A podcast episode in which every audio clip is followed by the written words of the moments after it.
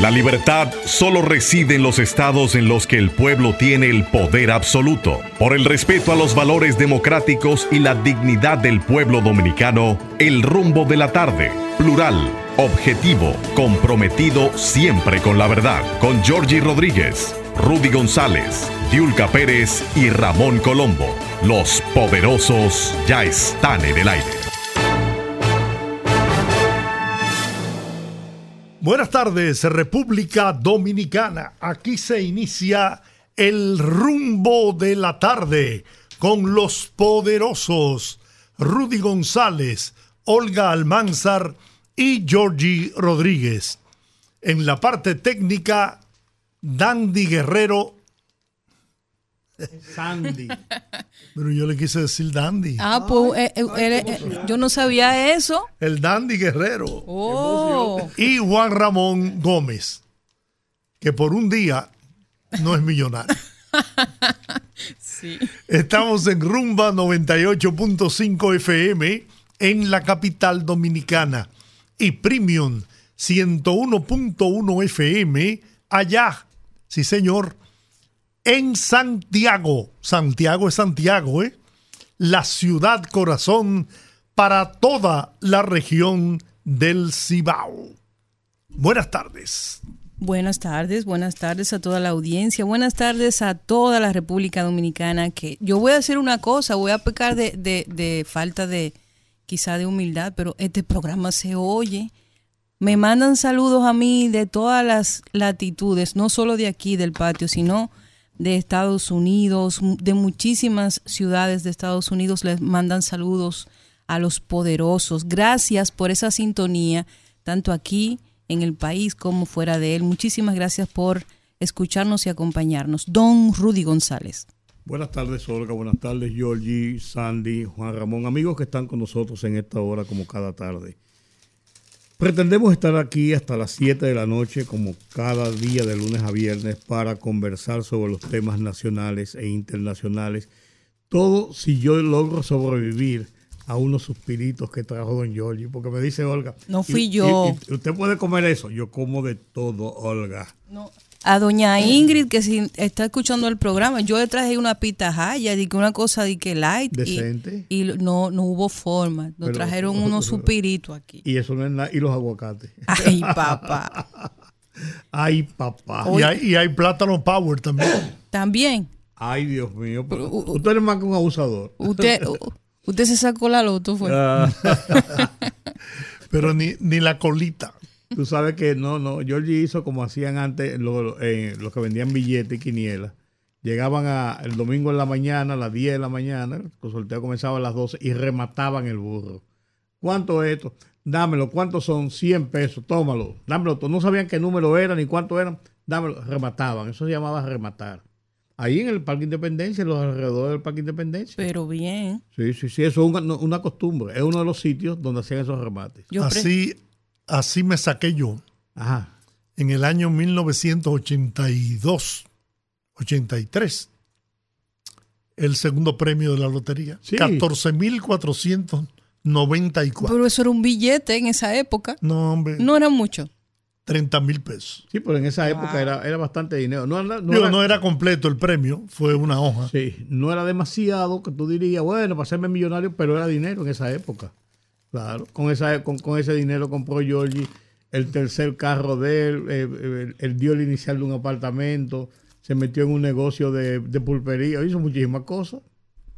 Y tú, tú lo dices, tú- no, no es juego, se hace, se hacía todo eso. Te hacían mucho con ese No de pulpería, pero sí de un, un servi- self-service Sí, andaba cerca por ahí. no de sé. comida, De comida rápida, de- no, comida, de comida. comida, pero rápida, porque estaba ahí, tú ibas. ok. Es- Estaba en la calle Santo Tomé, se llamaba El Quijote, Oye, tú andabas como un Quijote. mío y de mi padre. Sí, sí. Mira qué bien, mira qué bien.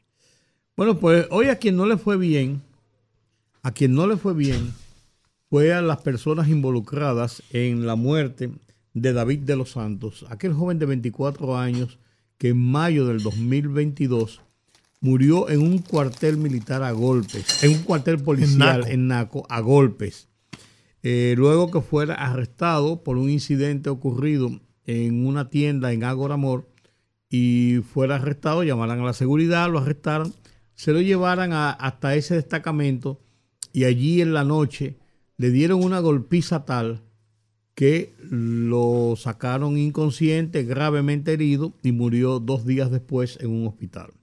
Este joven, David de los Santos, que después se ha, dicho y se, llama, se, ha eh, al profundizar las investigaciones, tanto oficiales como de medios de comunicación, tenía algunos problemas, eh, algunos problemas emocionales, eh, psiquiátricos, pero era un hombre fuerte, grande y no, no se encontró ninguna razón para llegar a este desenlace porque si él hubiese eh, eh, hecho un pleito allí en la plaza y, saca una pistola y qué sé yo, usted dice, bueno, estaba involucrado en un hecho, pero ya estaba bajo arresto porque profirió algunas palabras descompuestas y amenazas y cosas a alguna, alguna persona, eso es lo que, lo que planteó la información en su momento, y fue arrestado por la seguridad del de, mall, una cosa eh, rutinaria, para eso está en la seguridad de, esos establecimientos. Se llamó a la policía, la policía se lo llevó al cuartel, lo encerraron en la celda que está ahí en el, en el cuartel y allí otros presos le dieron una golpiza que lo dejaron por muerto y murió dos días después. Y hubo policías que estaban allí que hasta filmaron eh, la golpiza que le dieron y alentaron a los presos y a que le dieran, le dieran más golpes y no hicieron nada ni intervinieron en nada para evitarlo. Pues a consecuencia de eso, hoy eh, un tribunal de primera instancia condenó a 30 años de prisión por asesinato a los tres, las tres personas, los tres civiles que le dieron la golpiza dentro de la celda, que también estaban presos allí, le dieron la golpiza, y a 15 años a un teniente y un policía que eran los responsables del cuartel en ese momento, que vieron la acción y no hicieron nada por impedirlo. Fueron descargados las personas que trabajaban en la tienda de Ágora Amor, donde se produjo el incidente inicial, eh, y que simplemente llamaron a la seguridad y, y la seguridad a su vez llamó a la policía. Los agentes de seguridad también fueron descargados porque hicieron cumplieron, según el tribunal, el procedimiento que era lo lógico, llamar a la policía, ponerlo bajo arresto, le pusieron unas esposas, llamaron a la policía y le entregaron a la policía. Y no pasó de ahí el incidente en la plaza porque no hubo mayor, mayor situación en la plaza.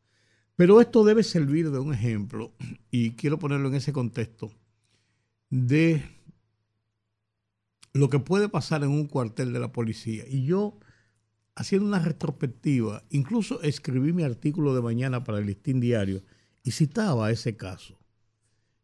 Las experiencias que debe dejarle a uno acciones de esta naturaleza y lo retrotraje al contexto de lo ocurrido en Higüey que comentábamos ayer, eh, comentábamos hace unos días, de la fiscal que tuvo la FAIR con agentes de la policía eh, que todos conocemos. Entonces yo me preguntaba lo siguiente Hago tres preguntas en ese artículo y lo aprovecho para, ponerlo en este contexto.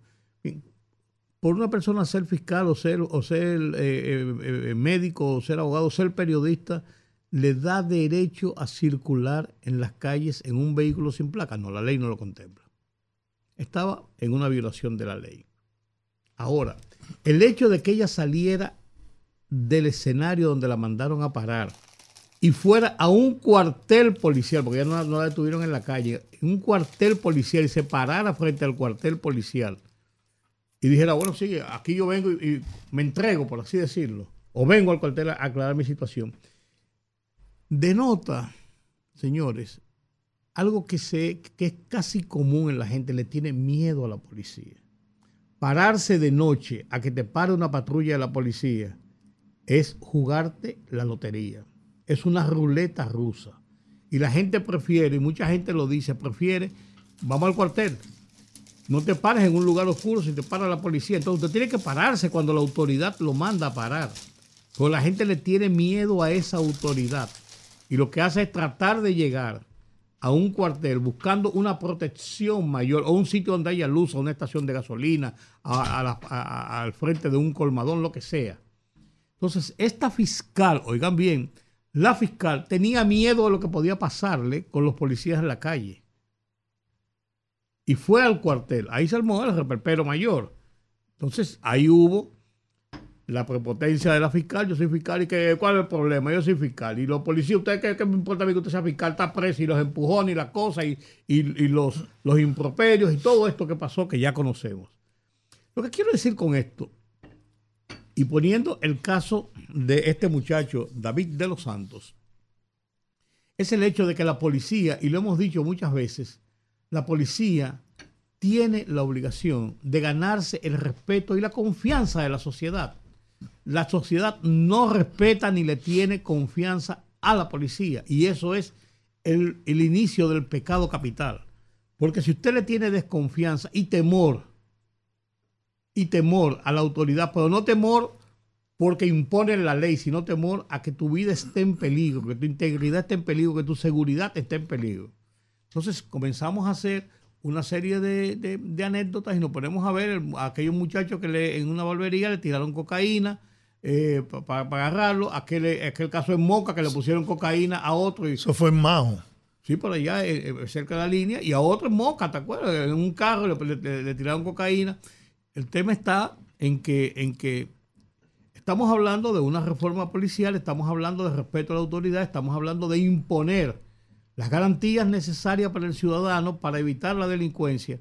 Pero si usted tipifica a la autoridad como parte de la delincuencia, ellos no son la solución, sino parte del problema. Entonces, este caso ojalá sirva de, ejemplarizador para que hechos de esta naturaleza no se cometan. Que sepan que hay régimen de consecuencias, que eso no puede quedar impune, que hay una familia, que hay una sociedad, que hay una justicia que puede velar porque estas situaciones no sea el diario vivir, sino que por el contrario, ganemos esa confianza que necesitamos en una sociedad que se espanta todos los días por los hechos de violencia. Y es bueno ese ejemplo porque eso fue un acto una barbarie. Una barbarie. Bueno, dice, dice la sentencia que fue un acto de barbarie agravada, un estado de vulnerabilidad psíquica y contra una persona en estado de vulnerabilidad física y psíquica.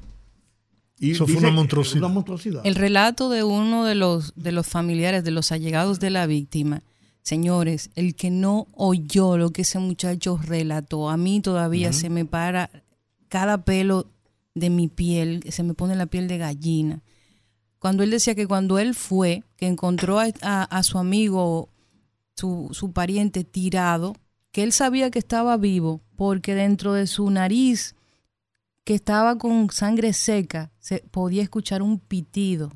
Y con eso él asumió que todavía estaba con vida. O sea, ¿a qué punto, a qué nivel hay que golpear a una persona para que llegue a morirse de por los golpes? O sea, y un hombre fuerte y grande. De verdad que, una persona incluso que había hecho ejercicio, que era atlético. Yo le doy gracias a Dios porque a mí todavía mi capacidad de asombro no se me va, pero la verdad es que yo no quiero caer en el mismo tema otra vez, pero siempre lo digo, nosotros tenemos que entrar en un proceso de revisión como sociedad.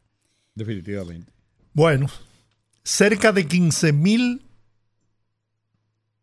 Ah, bueno, tenemos ya. Bueno, cerca de 15 mil nacimientos de niños, hijos de madres haitianas, se registraron en los hospitales de la red pública durante los primeros cinco meses de este año, superando en 905 los notificados el pasado año en el mismo periodo, para un incremento de 9.1%. De 43.914 nacimientos en estos primeros cinco meses del año, 14.745 fueron de parturientas haitianas. Y aún así nos acusan de xenofobia, de racistas, de inhumanos, y gran parte del presupuesto de salud de la República Dominicana, que dicho sea de paso no es nada suficiente, gran parte se va en prestarle por razones humanitarias atención de salud médica a los ciudadanos de Haití que vienen a la República Dominicana y que viven en la República Dominicana. Un respeto a la dignidad de una gente. Claro. El que, el que tiene, necesita atención médica, no eso, eso, eso es obligatorio. Nos decía un médico amigo de nosotros que estábamos hablando un, un sábado de estos que siempre nos, nos reunimos. Georgie decía, ¿y qué ustedes, piensen ustedes, yo soy médico. Y puede ser que yo sea enemigo de los haitianos, pues me llevan una mujer parturienta y me la ponen en la puerta del hospital. ¿Qué yo hago? Juramento Dale, hipocrático. no, no, no, sin juramento. Dale para adentro y, y- y- y vamos a tratar y después que se resuelva. Oye, eso es que, es que tiene que ser así. Y no y tiene que ser así. Bueno, poderosos, tenemos en la línea a otro poderoso y amigo de la casa. Tenemos con nosotros al abogado Carlos Salcedo, con quien vamos a tener nuestro primer encuentro telefónico aquí en el rumbo de la tarde. Bienvenido, don Carlos. Hola, Carlos. ¿Qué tal? ¿Todo bien? Muy bien, Todo gracias bien. a Dios. Mis felicitaciones y mi reiteración de mis excusas por no haberte acompañado en un hecho importante de la familia. Bueno, Pues tú- sabes tú que sabías mi condición. Lo entiendo perfectamente, lo entiendo perfectamente y estás excusado. Muchas, gra- muchas gracias. Pero te para debo, ese- nosotros- te debo ese abrazo. Claro que sí, yo lo Sí. espero. Lo importante es que tú estés bien. Gracias a Dios. Y, que- yo, y que todo eh, haya quedado bien. Y yo en lo personal agradecido, agradecido por el exquisito momento que pasamos y la felicidad que irradiaba eh, tu hija y su compañero, hoy compañero de vida. Una hermosa Bueno, y La boda. compañía, la compañía suya, imagínense, para nosotros de gran alegría. Ustedes son parte de nuestras vidas. Amén. Bueno, pues hemos llamado a Carlos Salcedo porque en el día de hoy eh, el tribunal que tiene apoderado el caso Antipulpo recesó hasta el 25 de julio y hubo dos eh, situaciones allí. Una de las personas que está implicada, una joven, eh, sufrió un problema de salud y eh, no podía participar y hubo de aplazar por ese caso. Y también porque se habló de un, de un incidente técnico en el hecho de que el abogado o los abogados de Alexis Medina, uno de los, de los implicados en ese caso, parece que se quedó sin abogado o su abogado no asistió por alguna razón y estaban en la disyuntiva de si el abogado iba, él iba a, a- cambiar el abogado o el abogado no iba a participar más en el hecho. Entonces, en ese sentido, el abogado de Alexis Medina, eh, conocido eh, principal, es el doctor Carlos Salcedo y queremos conversar con él sobre esta situación. Bueno, mira, eh, yo me había guardado, eh, diríamos, lo que el país va a saber. Sin embargo, eh, yo creo que es la oportunidad para hacerlo. Yo he renunciado tres veces a la representación de Alexis. Eh, no porque no se merezca una defensa eh, profesionalmente adecuada. Eh, hemos preparado hasta la audiencia preliminar todo cuanto tenga que ver con el, con el caso pero hay una situación eh, muy particular que tiene que ver con obligaciones eh, que tienen que ser cumplidas y eh, ha sido difícil que esto se realizara. Y sin embargo, eh, don Alexis me ha pedido varias veces eh, la paciencia. Eh, ustedes saben lo que significan estos casos para una oficina como la mía. Es mucho el tiempo que hay que dedicar y lógicamente las obligaciones que provienen en este caso de un imputado, de un acusado, son obligaciones eh, recíprocas, como yo cumplo mis obligaciones y mi oficina cumple sus obligaciones, también el acusado debe cumplir sus obligaciones. Yo sé las limitaciones que tiene toda persona que está en la situación de Alexis y la he entendido perfectamente y hasta ahora había sostenido hasta la audiencia preliminar eh, su defensa a pesar de, de esa situación. Don Alexis me pidió otro tiempo eh, y ahora el tribunal le dio un tiempo de cinco días para definir esa situación conmigo. Pero he sido yo el que he renunciado a la defensa por situaciones que le digo de cumplimiento de deberes propios del acusado con nuestra oficina y conmigo particularmente. Entonces, en ese sentido, el tribunal le dio esos cinco días. Yo espero que él pueda ponerse de acuerdo conmigo y pueda resolver las situaciones pendientes. En este momento, entonces, eh, él técnicamente no tiene un abogado defensor porque ya tú renunciaste nueva vez. Eh, yo le di, él me dio, me pidió un plazo adicional y yo se lo di hasta el 25 del mes pasado. Eh, pero él ahora me ha pedido de nuevo, el viernes pasado, eh, yo tuve una reunión con él, me pidió de nuevo esta semana y yo espero que él resuelva esas situaciones y si finalmente las resuelve yo seguiré siendo su abogado. Correcto, no tiene nada que ver con el, con el, con el proceso en sí, sino una situación de relación entre cliente y, y, abogado. Correcto, las obligaciones propias del acusado eh, con nosotros que tienen que ser cumplidas y en el caso nuestro hemos dado cabal cumplimiento a nuestras obligaciones a pesar de esa situación. yo espero que lo resuelva. Carlos, el caso está, eh, eh, entrando un poco en el caso, el caso está ya planteado para eh, iniciar. Cuando inicia el caso, normalmente ya en el juicio de fondo no se detiene, por así decirlo. Puede ser aplazado para mañana, pero no pospuesto como se hacía antes. Lo posponemos para el 34 de diciembre a las 2 de la mañana. Ya eso no puede pasar. Ya es un, es un, es un, es un, es continuo. En un caso tan que es el primer caso que se va a dilucidar eh, eh, a fondo y fue el primer caso eh, eh, por cierto, que se abrió el 29 de noviembre del 2020, ya van a ser, van a ser desde hace dos años y medio. Eh, ese caso, ¿qué tiempo le tomaría terminar en primera instancia de acuerdo al volumen de las acusaciones, de los implicados, de los testigos, o sea, de todo lo que es el procedimiento de un proceso de esa naturaleza? ¿Qué tiempo más o menos se estima? Que podía eh, durar ese caso? Mira, primero hubo reposiciones de plazos también eh, derivadas de solicitudes que hizo Fernando eh, y la oficina de abogados de Minier. Fernando Rosa. Fernando Rosa, y hubo reposiciones de plazos obligatorias, y esas reposiciones de plazos implican que las partes pueden hacer excepciones, incidentes, ejercer las acciones propias de cuando se ordena la, apertura del juicio y se fija la audiencia. Por lo tanto, ahí hay un tiempo más que razonable, no puede ser el plazo de 10 días. Eh, durante el conocimiento del proceso se puede suspender por una causa muy atendible el proceso solo por 10 días. Es decir, ese es el plazo máximo. En este caso, porque todavía no ha comenzado el juicio, es decir, ya comenzó, diríamos, la primera audiencia, pero no se ha comenzado el juicio porque el juicio comienza cuando se comienza, cuando se lee la acusación. Ese es el primer acto del proceso, del juicio. A partir de ese momento yo calculo que en diciembre ese caso debe estar terminando. Ok, ok.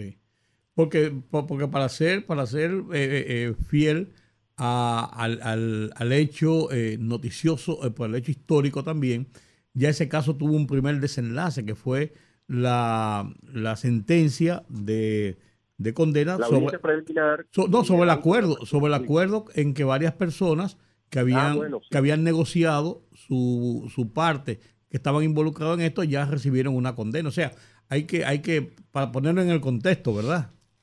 Claro, claro, claro, como es el caso del señor Pagán. Sí. Eh, y otros que llegaron a acuerdos y finalmente la, el juez de la audiencia preliminar reconoció como válidos esos acuerdos y ya esas personas no forman del proceso. Por lo tanto, eso aligera, agiliza mucho más cada vez que se desmonta del carro, para decirlo de alguna manera, sí. imputado, evidentemente aligera la carga. Y esas personas no, no, no, no participan ni siquiera como testigos, escúchame, Georgie. Sí. Esa era la pregunta. ni siquiera participan como testigos o ya simplemente no tienen que participar en nada. No, en este proceso no participan ya como nada, porque un acusado no puede ser transmutado, no puede ser cambiado, no puede ser modificado a testigo, no puede ser ya eh, participar en una condición que no tenía. Ya los eh, instrumentos con los que cuenta el Ministerio Público y la Defensa, es decir, las pruebas, están fijadas en la resolución de envío a juicio eh, en el caso antipulpo. Y los testimonios. caso antipulpo, que ustedes saben que ya incluso nosotros logramos que se le quitara esa denominación por parte del juez.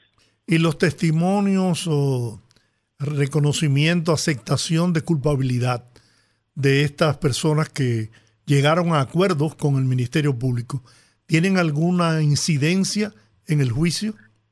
ninguna incidencia, ningún valor, eh, porque eso no son testimonios. Los testimonios tienen que ser dados en audiencia del juicio de fondo. Y como ellos no son testigos, esas declaraciones simplemente sirvieron de base exclusivamente para el momento eh, de la fase intermedia, que es la audiencia preliminar. Perfecto, perfecto. Bueno, salieron en coche ellos entonces. Bueno, bueno, son condenas. Son, condenas. Sí, son condenas. Quizás condenas no tan, tan rígidas como podía ser, pero son condenas. Claro, claro, claro, claro. Eh, eh, cuando ustedes piden una certificación, como la gente lo conoce, de buena conducta, ese es un, ese es un antecedente penal y, eso tiene consecuencias también para fines eh, no solamente de los empleos públicos, funcionariales y demás, sino en otros aspectos de la vida civil. Sí, sí, sí. Es una limitación importante. No, yo digo, cuando yo digo uso la expresión popular de salieron en coche, es porque si usted reconoce haber cometido hechos tan graves que lesionan el interés nacional, caramba, usted salió bien con esas condenas. Claro. Claro, claro, claro, claro, eso es cierto. Totalmente de acuerdo contigo, Jorge. Entonces, Carlos, eh, ¿se conocerá la decisión de tu participación o no en el proceso ya cuando entonces, para cuando eh, se inicie el juicio o se anunciará antes? Porque se le dieron el tiempo, pero el juicio se pospuso su, su reinicio el 25 de julio, o sea, es un, mes y algo. O sea, eh, ¿cómo va a ser el tema? Bueno, el, el tribunal le dio cinco días para resolver esa situación conmigo, ponerse de acuerdo conmigo. Eh, por lo tanto, a partir de hoy, eh, el día lunes se vence ese plazo, hoy es martes, bueno, sería, no se computaría el sábado, el lunes se, ya eh, tendría que estar definido, porque en caso contrario, si no lo define conmigo, él tiene que designar otro profesional, buscar un acuerdo con otro profesional del derecho, con otro abogado, o la defensa pública se hará cargo de su defensa. Sí, que eso fue lo que dijo e incluso el juez. Si él no decide, se le asignará un, defensor público, porque tiene la obligación de participar. Ahora el tribunal, el tribunal ahí tendrá que darle un tiempo a ese nuevo defensor para que se documente, ¿no? Claro que sí, si es otro defensor, porque no haya resuelto la situación con nosotros, no se haya puesto de acuerdo con nosotros, entonces tendrá que tener el tiempo más que suficiente para preparar un caso de esa dimensión. Sobre todo porque, eh, como ustedes saben, a Alexis se le ha puesto como, diríamos, como el mismo Ministerio Público lo ha dicho, el principal acusado, cosa que evidentemente en una buena defensa eh, podrá demostrarse que no tiene tal participación. Pero bueno, ya eso será harina eh, del costal del juicio de fondo. Carlos, gracias. Digo, no Un abrazo, se les aprecia, sí. y gracias por la asistencia, te reitero, y Rudy, mi cariño y mi afecto, cuando tú quieras nos juntamos a tomar un café. Como mis oraciones, hermano. mis oraciones para ti, para tu esposa, para tu hija y su compañero, de que Dios derrame mucha felicidad, llena de bendiciones en ese nuevo hogar. Gracias del alma y la alegría compartida la retendré por siempre. Amén. Gracias. Amén. Un abrazo. Bueno, vamos a la pausa. Es hora de ir a publicidad. Regresamos. Fogarate en la radio con Ramón Colombo. Se titula Al este de Haití, lectura obligada. Me hablan de una obra literaria muy importante que todos los dominicanos deberíamos conocer, Al este de Haití novela de César Sánchez Veras, que alude los prejuicios xenofóbicos que impiden tener una relación armoniosa con Haití. Expone las ideas de sus grandes pensadores, recoge la imagen de un país sin oportunidades para la clase pobre, muestra cómo el haitiano entra a territorio dominicano en complicidad con los soldados de la frontera y desmonta los mitos creados alrededor del haitiano y el prejuicio que ha incrementado la intolerancia y la discriminación racial en el dominicano. Salgo huyendo a buscarla.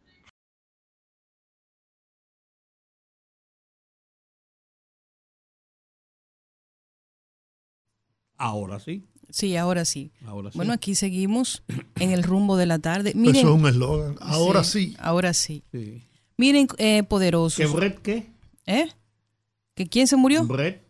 Ah, no, no Brett. Ahora vamos a hablar de un, un tema que viene ya desde el año pasado y es que hemos visto que los operadores, los conductores del Metro de Santo Domingo han anunciado un paro a partir de hoy indefinido por una serie de, de reivindicaciones y reclamaciones. Y tenemos en la línea precisamente a uno de estos operadores del Metro de Santo Domingo, que es Luis Miguel Peña, con quien vamos a conversar acerca de qué es lo que sucede, por qué el llamado a paro y cuáles son las reivindicaciones que ellos exigen. Bienvenido, señor Peña, al rumbo de la tarde. Hola. Sí. Bienvenido. Buenas tardes. Buenas tardes. Hola. Cuéntanos, ¿qué pasó hoy? Primero. Segundo, Bien, ¿en qué quedó la situación del día, del primer día de este movimiento? Y nos gustaría que nos pusiera en contexto el porqué de este movimiento.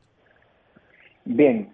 Eh, el día de hoy nosotros, eh, ejerciendo nuestro derecho a protesta, nos hemos dividido en dos turnos, como corresponde, los que son de la tarde van en la tarde, los que son de la mañana, como en mi caso, fuimos en la mañana. Yo actualmente estoy en mi casa y los de la tarde están eh, en el mismo lugar, porque estábamos tratando de cuidarnos de que la institución quiera alegar un abandono de puesto de trabajo. Pero aún nosotros tratando de cuidarnos, es sorprendente ver que, por ejemplo, en el listín diario veo que el director se manifestó que van a haber desvinculaciones por abandono de puesto de trabajo, aunque estamos ejerciendo nuestro derecho a protesta. Eh, en ese sentido, es lamentable que independientemente de que es un derecho, siguen los atropellos. Eh, el contexto de lo que ha estado aconteciendo el día de hoy, que por ejemplo ustedes vieron que eh, ha habido movilidad, han estado circulando los trenes, pero eso no, no va a poder ser sostenible en el tiempo.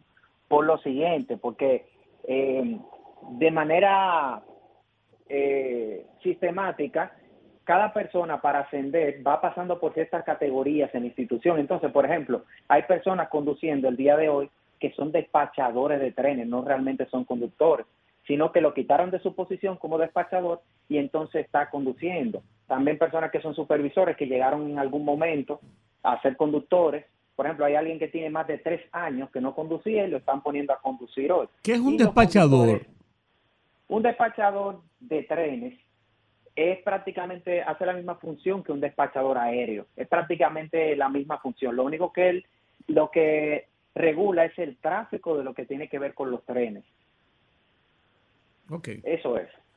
Entonces, eh, por eso ellos completaron el servicio, pero eh, es a base de, de, de prácticamente atropellarles a ellos, porque por ejemplo, tengo entendido que la oferta que le están diciendo es que van que trabajen cuatro días corridos, aunque ya hayan pasado sus días libres, y que eso se lo van a pagar después. Cosa que no sé cómo ellos legalmente van a poder hacer eso, porque a nosotros nunca se nos han pagado los días que la institución nos pide que nosotros eh, podamos asistir, porque anteriormente ha pasado informaciones y demás que nos piden que pasemos en la institución. Entonces, eso es algo insostenible. No sé cómo ellos van a aguantar eso porque no pueden tampoco eh, continuar los dos turnos corridos. Por ejemplo, hace un momento tuve información de que se averió un tren. Es lamentable que nosotros lo hemos mencionado mucho también en los medios de comunicación, que los conductores nuevos no tienen eh, esa capacitación especial para poder todavía estar solos en un tren. Y efectivamente a uno de esos conductores nuevos se le averió un tren, una avería sencilla, que nosotros sabemos que en menos de cinco minutos se soluciona, y el tren creo que todavía está parado y tiene más de 15 minutos ahí en la estación. Creo que es la Juan Pablo Duarte. Peña, Entonces esa es la situación que ha pasado hasta ahora. Peña, Yo me hago una pregunta. ¿No hay otra forma de reclamar sus derechos que no sea en perjuicio del pueblo dominicano? Porque cuando todavía no se ha paralizado, pero por lo que tú dices, evidentemente podría llegar el momento en que el servicio del metro se vea altamente afectado por la ausencia de los especialistas que son ustedes, ¿no? No hay, no hay, pero ¿quiénes se perjudican? Por un reclamo que puede ser justo, yo no tengo dudas de parte de ustedes, ustedes están perjudicando a todo un pueblo. que usa el servicio del transporte colectivo del metro. Entonces, ¿por qué no buscar otra forma de reclamar su derecho? Que eso yo no lo cuestiono, ¿eh? en absoluto. Estoy de acuerdo. Eso es parte de la democracia y el derecho que tienen los trabajadores y obreros a reclamar sus derechos. Entonces, pero yo me pregunto, ¿hay cosas que se pueden hacer que no perjudiquen al, al pueblo dominicano? Sí, tiene, tiene total razón en eso, pero ahora bien, no se nos puede cargar a nosotros, que nosotros somos los que queremos llegar a esta situación, porque es lamentable que todos los otros pasos de, de tal vez reclamar o solicitar mejoras en la institución, ya nosotros lo hemos agotado todo, hemos hablado demasiado. Solamente en el 2022 se hicieron más de 20 reuniones tratando estos temas. Y eso es promesa, promesa y nada de cumplimiento. En enero del 2022 se hizo un acuerdo, un acuerdo que solamente para nosotros eh, contemplaba que nosotros levantemos el llamado a paro. Y después todas las otras cláusulas le correspondían a la institución. ¿Y usted sabe qué ha pasado? Atropello en todos los sentidos. Y han atropellado cada punto de, la, de, ese acuerdo, que por ejemplo, se habla de pago de horas nocturnas que deberían pagarse, no se han pagado. Aparte de eso, de forma de burla, diría yo, el director en medio de comunicación dice de, de, cosas que a nosotros se nos han dado que no es así. Se nos dice que se nos ha dado un sueldo 14, que tenemos dos años cobrándolo, cosa que nunca ha sido así. En OPRED ningún empleado ha recibido sueldo 14. Aparte de eso, una asociación de servidores públicos que está contemplado en el acuerdo. El día de las elecciones era... ¿Usted sabe qué pasó el día de las elecciones? Un asistente del director llegó y dijo, aquí nadie va a votar y agarró y se llevó las urnas. Entonces, eh, eso pasó en marzo y todavía aún así nosotros hemos seguido aguantando. Lo último que pasó fueron 16 desvinculaciones juntas de, entre conductores y encargados de estación, que fue el viernes. Y, o sea, todo ese atropello de, de, del mismo acuerdo al que arribamos, que él debió cumplir, porque nosotros cumplimos y hemos estado, aunque no han estado atropellando, hemos estado tratando de, de, no llegar a este nivel y lo hemos comunicado muchísimas veces a los medios de comunicación, pero no, no se nos hace caso. La institución no le hace caso al MAP, entonces, ¿qué hacemos si todos los pasos lo hemos agotado? El único ya que no quedaba, que siempre lo hemos dicho que nunca hemos querido hacer esto, es este. Pero es que ya el abuso es demasiado. ¿Cuántos años tienes? ¿Cuál otro más hay? ¿Cuántos años tienes tú y los que te acompañan en, en las protestas, ¿no? En, como servidores de, del metro.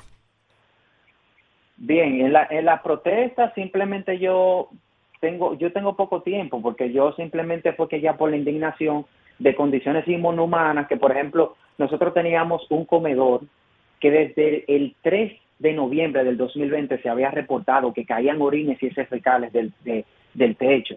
Y cuando se denunció en el 2023 en los medios de comunicación fue que se reparó, cosa que eso es inhumano.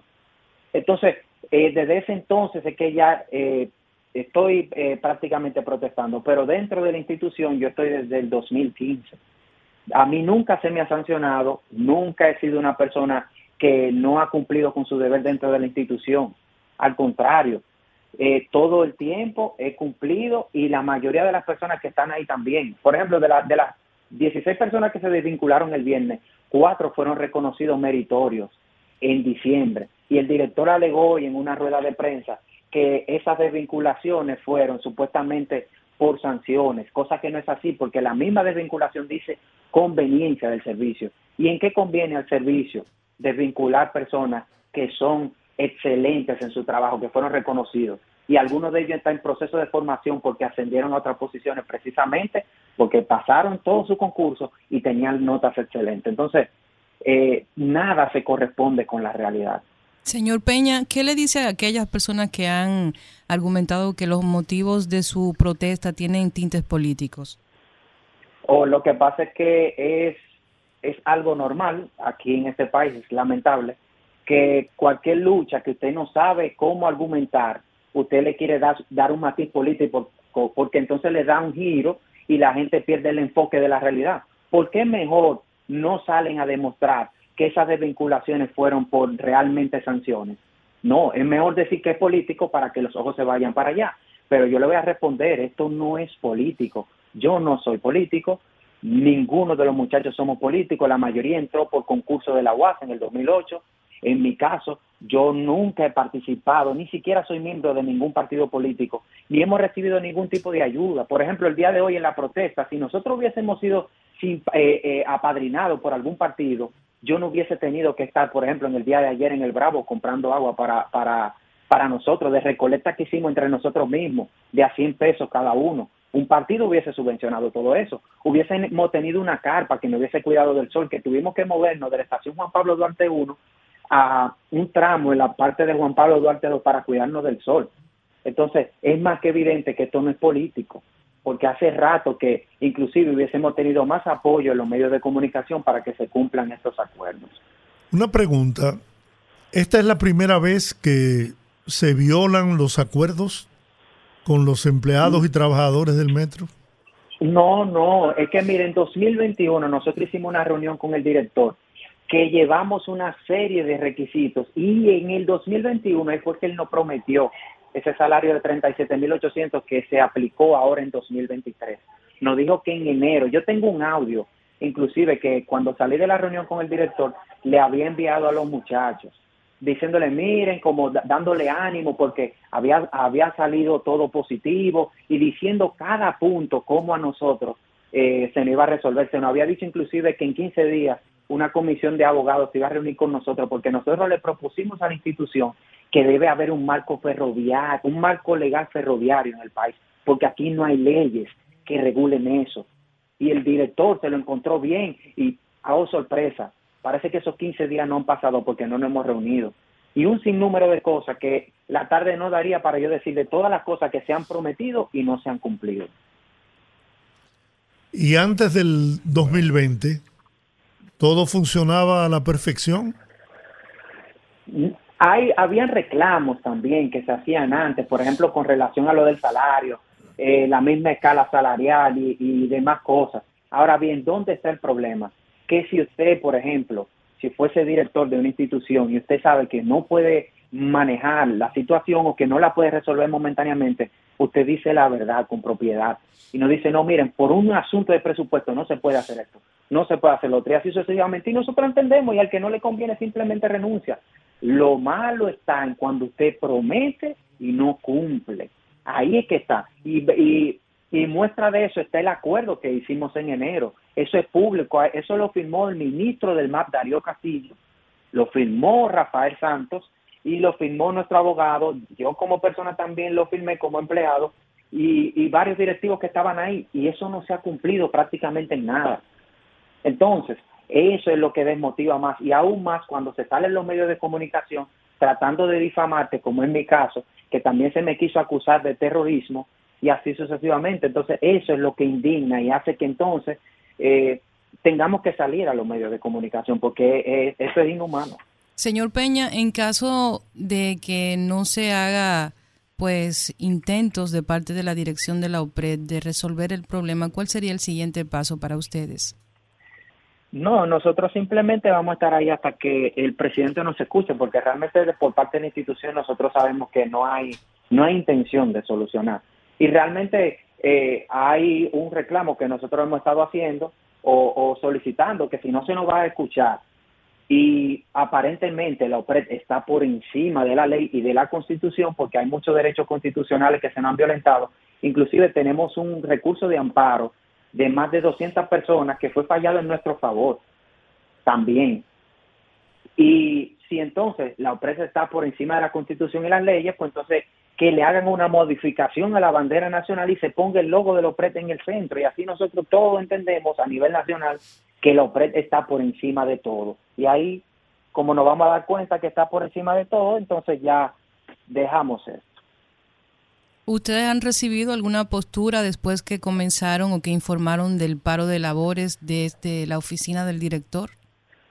Desde la oficina del director directamente no se ha recibido ninguna llamada. Bien, de recursos humanos se han estado llamando para amenazar al personal de que si no van a trabajar, que lo van a cancelar de inmediato, el que, el que esté apoyando y lo vean también ahí parado protestando, que lo van a cancelar. y así sucesivamente. Solamente para eso se reciben llamadas. Y también que, por ejemplo, un alguacil eh, fue el día de hoy, allá mismo donde estamos protestando, que eso es eh, inconstitucional porque nosotros estamos ejerciendo nuestro derecho de protestar, pero fue allá entregarle desvinculaciones a jóvenes que estaban ahí en la protesta vía alguacil. Eso fue ahorita antes de yo salir de eh, para acá, para mi casa. ¿Han hecho algún tipo de gestión? Ya veo que hay, hay un puente roto entre ustedes y la dirección de ONAPRED. Definitivamente.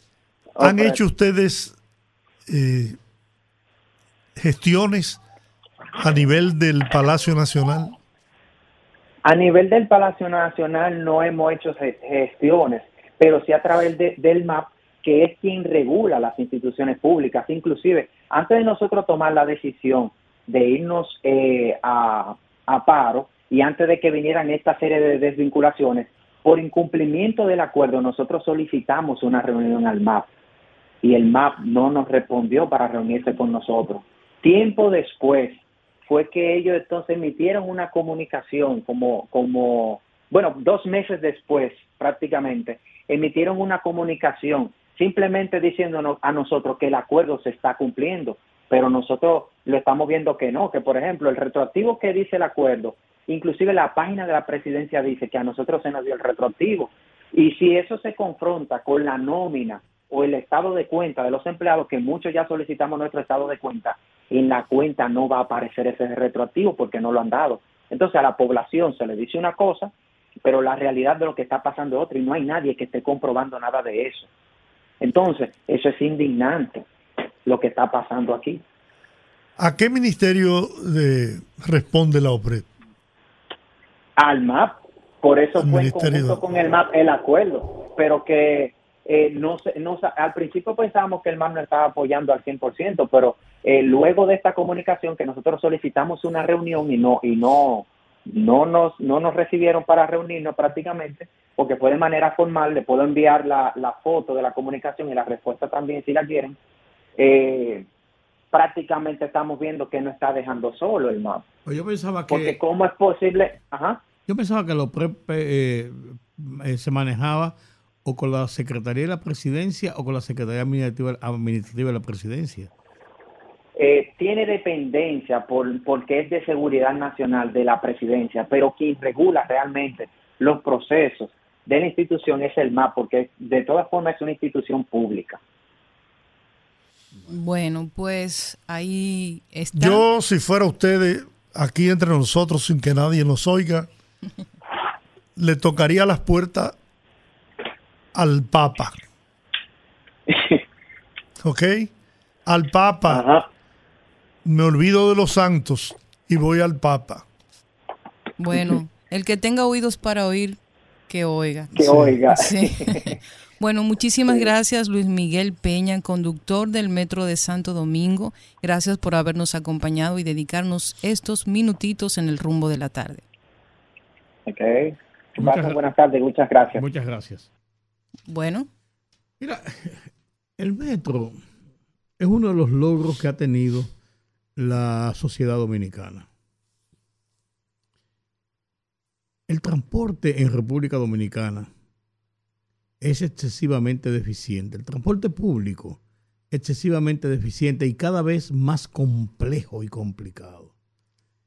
Y el metro, que es una solución que nosotros no veíamos cuando se habló de implementar esto, de hacer un metro, eh, no veíamos como que, ¿para qué un metro en una ciudad pequeña todavía y eso? No, nuestra ciudad creció y sigue creciendo y ya no solamente es la capital, sino que es el Gran Santo Domingo, porque tiene una incidencia más allá del área urbana del Distrito Nacional. Tiene las afueras hacia el oeste, llegando ya el camino a los Alcarrizos, y, tiene hacia Santo Domingo Este, ya cruzando el río Osama, y ya con varias estaciones y con, con miras de ampliación. O sea, es una realidad. Y es una realidad en la que no debemos echar a perder. Se prostituyó en principio cuando el gobierno le tomó miedo a los sindicatos a los sindicatos de transportadores que dijeron que no iba a haber rutas alimentadoras y que hacían, iban a hacer lo que fuera necesario para evitar eso y lo evitaron y le doblaron el pulso al gobierno y dejaron ciento y pico de, de autobuses ahí a que se pudieran como huevos alimentadoras.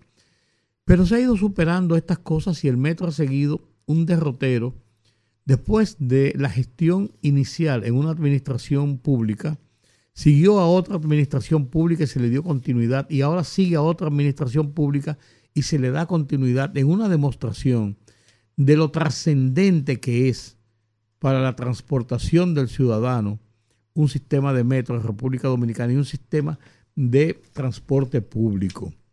Entonces, no podemos jugarnos con eso. Y si hay algo que en República Dominicana, siendo público, se ha respetado hasta la saciedad, se ha respetado, donde las normas se cumplen, donde no se toleran los relajos ni los desórdenes, es el metro de Santo Domingo. Y mucha gente dice, una cosa es ir en el metro y otra cosa es salir a las calles. El que va en el metro va decentemente sentado o parado, pero cumpliendo con las reglas mínimas de urbanidad y de respeto. Entonces, tenemos que hacer todo lo posible por evitar esto. Yo creo que aquí la autoridad no debe trancarse. nosotros somos la autoridad y que el que se meta de por medio y que hace lo votamos. No. Pero también los trabajadores que han sido especializados para trabajar en el metro tienen también que no envalentonarse. Y debe, debe haber un poco de flexibilidad. Ahí me parece que lo que tiene que haber, Georgie, Olga, amigos, es una mediación. Porque los dos bandos están cerrados a doble seis. Yo vi al director de la OPREP, del metro, eh, en una conferencia de prensa hoy diciendo, no, pero ellos dicen que se vota gente, pues se votaron 13 y, y se votan porque hay que votar gente de vez en cuando, como que Contrale por Dios. En este momento, no, esa, esa no es la tónica. ¿Tú me entiendes? Yo, yo, creo que, yo creo que tenemos que ser un poquito más, más, más, inteligentes. No es la tónica. Y los muchachos, oye, como dice eh, eh, este joven, no nos estamos cerrados, estamos, estamos cumpliendo eh, con lo que establece la constitución, el derecho a la protesta y nosotros vamos a seguir en esto. Yo creo que aquí es necesaria una mediación. Una mediación de quien que sea y buscarle rápidamente un punto de avenencia a esto, porque esto no debe deteriorarse. Esto viene dándose desde noviembre del año pasado, si mal no recuerdo. Sí, hace rato. Y yo, yo sé que hay mucha gente que critica eso. Bueno, esa es mi opinión. Olga Almanzar. Yo creo que es peligroso cuando cualquier iniciativa de reclamo de cualquier sector se convierte inmediatamente en un tema político, porque usted crea las condiciones para em, estar, para predisponer las posturas respecto a cualquier tema de reclamo. No es posible, lo dije desde el principio porque considero que la gente aquí tiene muy poca memoria. Hay varias instituciones que al inicio de la gestión del presidente tuvieron problemas de reclamos por el tema de violación de derechos laborales. Gente desvinculada o cancelada, que no se le daban las prestaciones.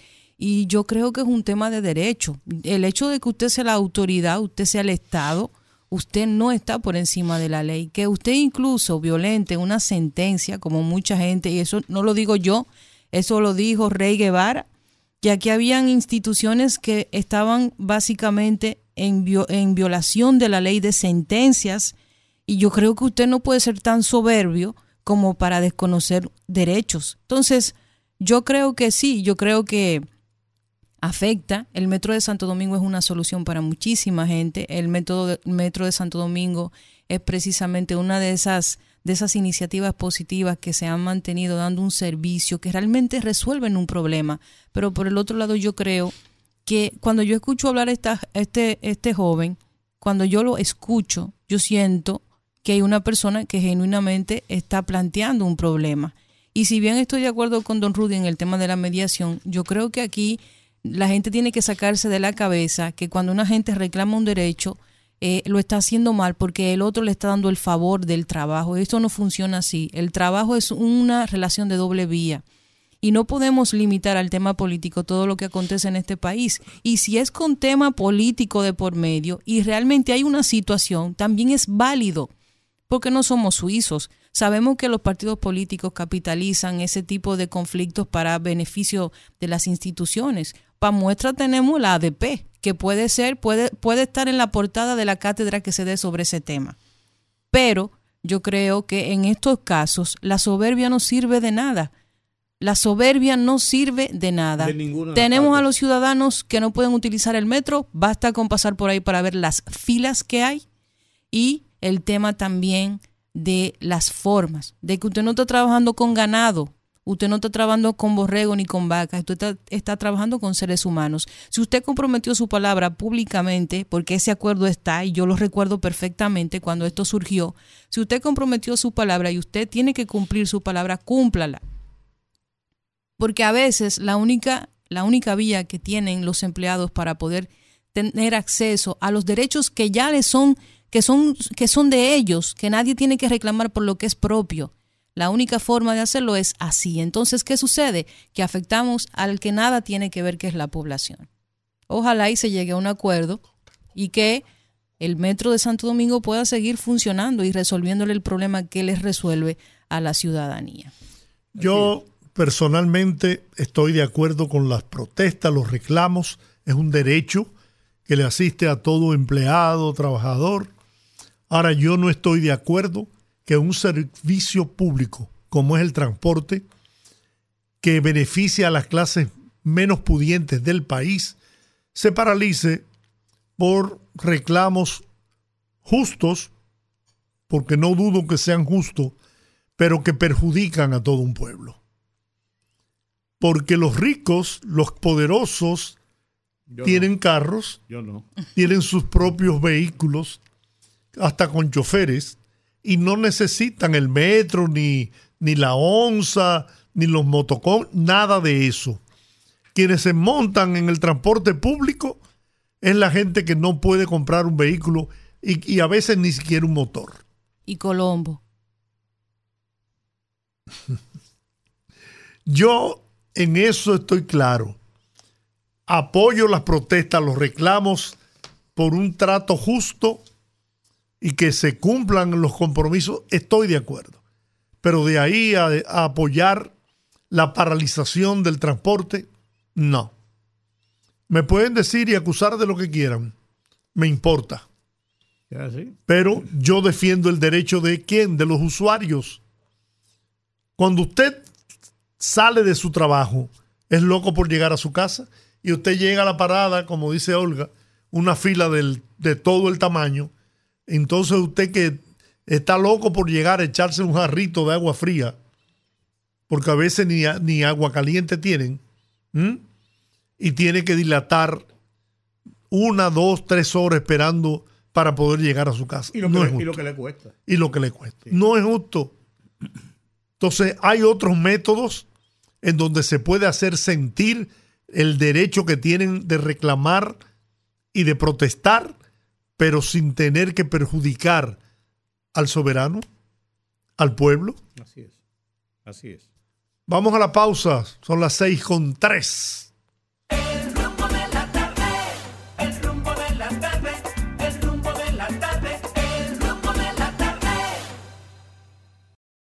Aquí estamos los poderosos hay un poderoso que, bueno, fue acusado de no pagar el impuesto federal sobre la renta y de posesión ilegal de un arma y llegó a un acuerdo con el Departamento de Justicia, según una carta presentada en el Tribunal Federal del Distrito de Delaware.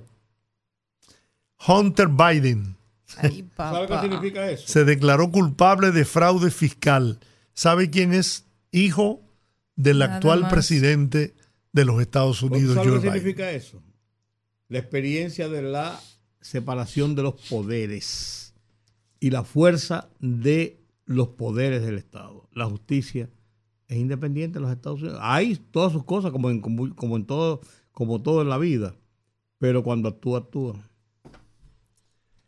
El acuerdo pone fin a una larga investigación del Departamento de Justicia sobre el segundo hijo de Joe Biden, quien reconoció haber luchado contra la adicción tras la muerte en 2015 de su hermano Bill Biden. También evita un juicio que habría generado días o semanas o titulares que distraerían a una Casa Blanca que ha buscado enérgicamente mantener su distancia del Departamento de Justicia. Porque allá también se juega con el tema electoral.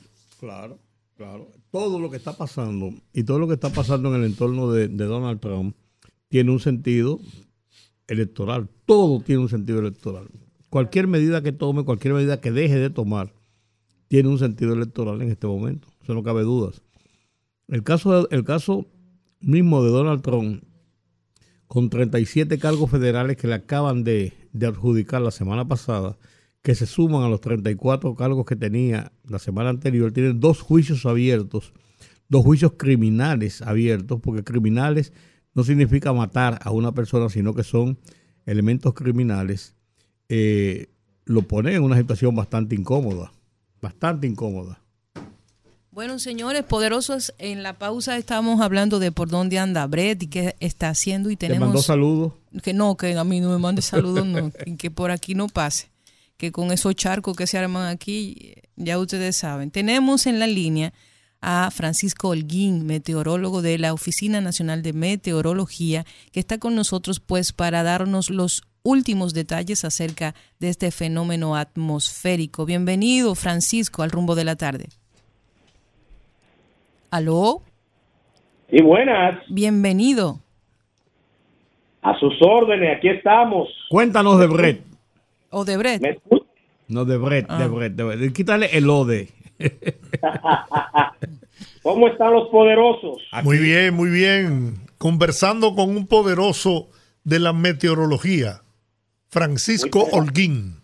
Muchas gracias, muchas gracias. Aquí estamos. Bien, eh, para actualizarle de las condiciones meteorológicas, sobre todo de la tormenta tropical Break, decirle que en las últimas horas eh, ha lucido mejor organizada, la estructura nubosa se ve, parece que la energía del día, la radiación solar, la evaporación en el mar le ayudó bastante, se ve un poquito mejor organizada, no tan bien como se observaba esta mañana, pero sí un poquito los, los campos, los, los campos nubosos concéntricos cercanos a, su centro, a ese centro de baja presión, para aquellos, lo más mayorcito y lo que le gusta llevar anotaciones, el centro de baja presión de Breck está en la latitud 12.2 con 48.6, o sea, está bastante bajita, mantiene sus vientos de 65 kilómetros por hora. Importante y positivo para nosotros en República Dominicana es que las condiciones ambientales aún no le favorecen a este evento a subir con un oeste-noroeste franco, sino mantener un oeste-noroeste y a su paso ya el cono de incertidumbre está dejando fuera lo que es la República Dominicana y Puerto Rico.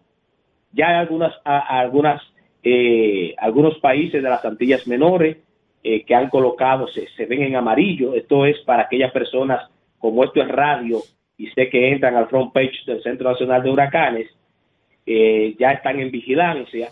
Nosotros, gracias a Dios por el momento, y entiendo que así va a ser durante vida tenga este evento y esté al sur de nosotros, no vamos a tener que tener el país bajo ningún tipo de, amenaza. Obviamente hay que saber que son eventos dinámicos que se van a mover en función de lo que le diga su entorno, pero el sistema de alta presión en el Atlántico, los vientos cortantes, van a mantener a este fenómeno muy cercano más de Venezuela que de lo que es República Dominicana. Pero la gente se pregunta, pero esto va a pasar por agua del Mar Caribe y aquí qué? Bueno, quiero decirle que no es para que usted se, se descuide de todo. va a estar lloviendo. Las proyecciones, cuando la hago a nivel de lo que son los campos de lluvia, eh, esas herramientas me indican que nosotros entre viernes, sábado, todavía el domingo, se ve zonas de la parte costera del Caribe que van a estar recibiendo precipitaciones en algunos puntos significativas que superarán los 50 milímetros, en otras partes céntricas del país ya por un asunto de, de, lo que es nuestra, nuestra, nuestra isla, por la parte alta, la cordillera central, se pueden superar los 70 milímetros, pero aunque lo que yo le hablo a ustedes es del centro de baja presión que estará pasando por agua del Mar Caribe, más cerca de Venezuela que la República Dominicana, el campo nuboso de este evento, si tú lo colocas al sur de la República Dominicana, en el medio del Caribe, te cubre parte de nosotros y parte también de, Venezuela. Así que hay que mirar esto como un evento, como un todo. Mucha nubosidad y nos van a dejar lluvias. sé para que la gente no diga mañana, ah, pero dijeron que no venía, pero está lloviendo y vino. No, nosotros hablamos en función del centro de baja presión, que es la zona de mayor impacto. Las lluvias se van a sentir en la parte costera del Caribe y el este del país. Desde el viernes, tú dices. Desde el viernes. sí, eso es para el viernes. Viernes, sábado, todavía domingo, si mantiene la velocidad que trae hasta el momento. Por otro lado, decirle que en el día de ayer le hablaba de la IBEX 93, es otro, otro evento que está detrás de lo que es la tormenta tropical Break, tiene un potencial de, fortalecerse ya de un 80% a 7 días y un 70% eh, en, en, la actualidad en los próximos 48 horas. Ya se está, eh, se está soltando esa parte que, la, que le ataba de break, ya la está soltando. Todavía le queda cierta alimentación de la zona de convergencia de tropical, pero las herramientas hasta el momento indican que estaría moviéndose en un oeste-noroeste. De este sí vamos a estar atentos ya a partir del viernes, porque de mantener la trayectoria, muy probable que las, eh, las condiciones ambientales le permitan llegar al área del Caribe, porque las proyecciones hoy lo traen a las islas de Barlovento, o sea, a la parte superior del arco de las Antillas, pero sabemos que el sistema de alta presión está haciendo su función y lo va a ir bajando como hizo con Break. Entonces, a nosotros también este evento será una amenaza en los próximos días, a partir del viernes, y debemos estar atentos. Así que, eh, por el momento, no eh, estar informado, conectarse diariamente con ustedes, yo le estaré dando la información, seguirme en mi canal de YouTube a los amigos redevidentes y radios escuchas, en breve estaré subiendo el contenido de esta tarde con los gráficos para que vean dónde están los eventos y cuál es la trayectoria que llevan. Y por los medios que consideren de lugar y que desean que, que, más que asustarle le orienten, que la gente busque la información hasta que estos eventos pasen de nuestra longitud y ya podamos decir que no tenemos incidencia de ciclones tropicales. Mientras estén al este, tenemos que estar pendientes, aunque las proyecciones indiquen que no van a afectar la República Dominicana. Vamos a dar detalles de cómo eh, pueden sintonizarte en tu canal de YouTube. La gente puede buscarme en, YouTube como Francisco Holguín, como más me conocen, como mi nombre, eh, Clima Tiempo Atmosférico. Eh, ahí me van a encontrar en Twitter, F mayúscula, Holguín C mayúscula, eh, y también en, Instagram, Holguín Francisco, ahí siempre subo informaciones, actualizaciones, para que la gente no pierda ese hilo conductor con información del tiempo y, siempre esté informado, que es lo más importante en este momento, la información que te, que te ayude a orientarte, no a desorientarte. Buenísimo tu canal, de verdad que sí, Francisco, clima y tiempo atmosférico, yo soy yo estoy suscrita ahí. Así que yo siempre en la mañanita recibo mi notificación porque Francisco se despierta con las gallinas y antes de que todos salgamos, sí. y antes de que la gente salga puede tener ahí datos muy específicos de cómo van a estar las condiciones del tiempo, de verdad que sí. Aquí tengo el canal de él, El último reporte fue hace 11 horas, Francisco. Sí, eh, tratamos de hacer dos pronósticos al día, uno que sale a las 6, 6, 15 de la mañana, para que la gente, como eh, dice mi amiga, que eh, somos colegas en levantarnos temprano. Mucho. Entonces, siempre antes de usted salir, busque la información para que no solamente le hablo de los eventos en sí, sino las condiciones locales. Y en la tarde, antes de usted dormir, para que sepa cómo pasó el día, lo que hay en y lo que y cómo va a venir el día de mañana también le hacemos esa proyección en la noche y los eventos los actualizamos que es lo que estamos haciendo en este momento bueno muchas gracias al poderoso de la meteorología Francisco Holguín gracias a usted y mañana hacemos contacto nuevamente para ver cómo evolucionan estos eventos muy bien muchas gracias Francisco gracias Francisco bueno ahí están todos los datos los últimos datos calientitos del horno acerca de Brett. Manténgase informado, siga el canal de Francisco Olguín para que pueda estar al tanto de lo que ocurre y acontece, porque el clima no lo domina nadie. Así es. Entonces, detrás de Brett viene... O de Brett. Odette. Para que hagan el combo ahí. O como dicen los españoles, joder, hombre. No, pero Dios mediante no va a pasar nada. Miren, poderosos, ustedes ahorita se referían a un tema sobre lo que está ocurriendo con el tema de la natalidad y eh, la incidencia, la alta incidencia de, de nacimientos de mujeres haitianas en República Dominicana. Era un tema, es un tema que yo había investigado porque estaba un poco interesada en las estadísticas al respecto. El presupuesto que se dio a los hospitales del presupuesto que se dio entre 2010 y 2021, casi 700 mil millones de pesos fueron a parar a este tipo de actividades en hmm. el tema de partos. Según las cifras de, de un estudio, cada parto vaginal practicado a extranjeras le costaba en 2019 al Estado Dominicano un promedio de 8.200 pesos, mientras que cada cesárea requería una inversión de 16.700 aproximadamente. Estamos hablando ya de hace em, cuatro años. Esto significa que esta inversión que se hacía, que se debía hacer por estos procedimientos le salían completamente gratuitos, pues son personas de escasos recursos que no cuentan con absolutamente ninguna posibilidad de pago para ese tipo de servicios. Entonces, un dato importante que a mí me llamó mucho la atención fue que al revisar las estadísticas se dio a conocer que las mujeres dominicanas tienen como promedio 2.4 hijos en promedio frente a un 3.8 de las mujeres haitianas. Si usted saca cuentas básicas y hace una proyección en el tiempo, usted va a llegar a una conclusión sencilla.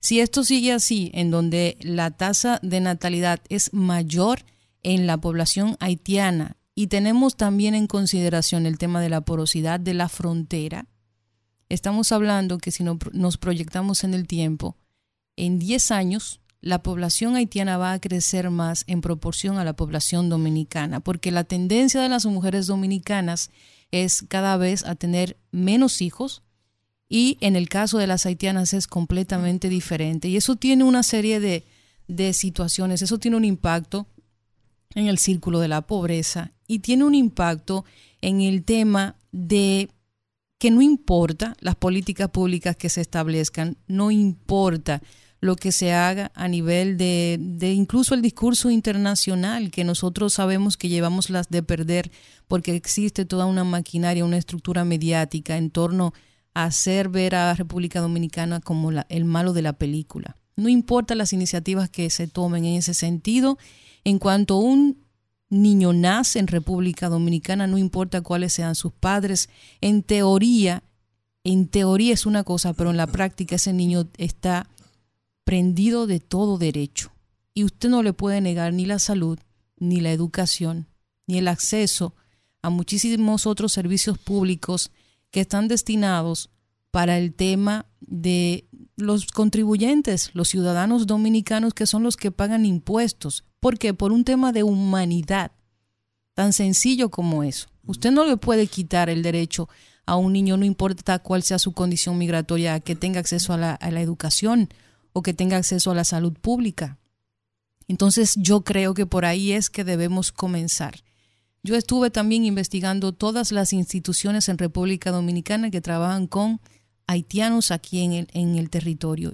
El gobierno tiene que comenzar a enfrentar esta situación, no solo como un tema humanitario, porque como ya dije, creo que es un tema humanitario, pero es un tema hasta de, de seguridad nacional.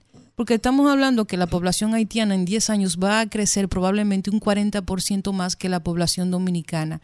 Y aunque actualmente somos la mayoría, porque es República Dominicana, esto en algún punto va a comenzar a afectar en muchos sentidos. Y solamente se ha cuantificado en el tema de la salud pública. Yo creo por lo que he visto, porque no es un tema que yo me pongo a teorizar, sino que yo trato de verlo en el campo, en el tema de la, de la escolaridad, en el tema de la, de, la, de la educación pública, yo creo que los recursos podrían doblar esa cifra. Entonces el gobierno tiene que asumir esta parte de una manera estratégica e insistiré en una propuesta que hice hace unos meses de que el gobierno se acerque a estas instituciones que ya trabajan con, con el grupo aquí en República Dominicana, que el gobierno se acerque a instituciones como Profamilia y que el gobierno comience a actuar sobre un posible programa de planificación familiar. Porque la población haitiana crece casi el doble a lo que crece la dominicana. Entonces yo creo que eso es importante porque amén de lo que se puede hacer en la frontera, en las políticas públicas, en el discurso internacional. Yo creo que la realidad más subyacente a este problema es esa. Bien. El presidente de la República, Luis Abinader, emitió el decreto 214-23, con el cual se establece que el Panteón Nacional, Panteón de la Patria, mausoleo donde reposan los restos de personajes destacados de la historia dominicana, pasa a ser dependencia del Ministerio de Cultura. Este monumento, situado en la ciudad colonial, en la calle de Las Damas, que fue la primera calle del Nuevo Mundo. ¿Sabe por qué le decían las damas? O le pusieron el nombre de las damas. ¿Por? Porque ahí se paseaban todas las damas de la colonia en horas de la tarde a exhibir su ropa y a y una, un paseo eh, Un conde- obligatorio. Un, un condeo en la época de la colonia. un condazo, De- de- un condeo. De, de la época de la colonia. Así es. Entonces ahí hay decenas de ilustres dominicanos, entre los que figuran independentistas, restauradores, mártires, presidentes, escritores, poetas, músicos y, y educadores. Con el presente decreto queda derogado el número 1001 del año 64, el que disponía el Panteón como dependencia de la Secretaría de Estado de Interior y Policía, hoy Ministerio de Interior y Policía. Bueno, vamos a ver qué pasará. Yo ni nada voy a decir. Pero dígase algo por lo menos. No, estaba pensando que ahorita montan un concierto. un sitio sagrado y solemne. El Panteón de la Patria, Templo de San Ignacio de Loyola o Iglesia de los Jesuitas. Es un mausoleo ubicado en la calle Las Damas de la ciudad colonial de Santo Domingo. Precioso mausoleo. Sí, Se sí. conserva Una belleza. impecable. Impecable. Ahora está bajo control militar. Porque Gregorio Luperón, Eugenio María de Hostos, José Núñez de Cáceres, José Reyes, Emilio Prudón, Socorro del Rosario Sánchez, Juan Sánchez Ramírez, José Joaquín Puello, Gavino Puello, Santiago Rodríguez y Juan Isidro Pérez son solo algunas de las figuras cuyos restos reposan en este destacado mausoleo. El edificio que hoy es el Panteón fue construido a finales del siglo XVIII para servir de templo con servicios religiosos de la Compañía de Jesús, los reconocidos jesuitas. Los jesuitas, la gente que trajo el fútbol aquí. Pues estaba, como te digo, bajo control de los militares, que son los custodios de ese. Hay una guardia especial de custodio del, del Panteón Nacional y aquello es un ente de solemnidad. Sí, sin duda. Solemnidad. Incluso abierto a turistas, es riguroso el orden, el cuidado, el, silencio. El silencio que hay ahí, claro que sí. Así mismo es.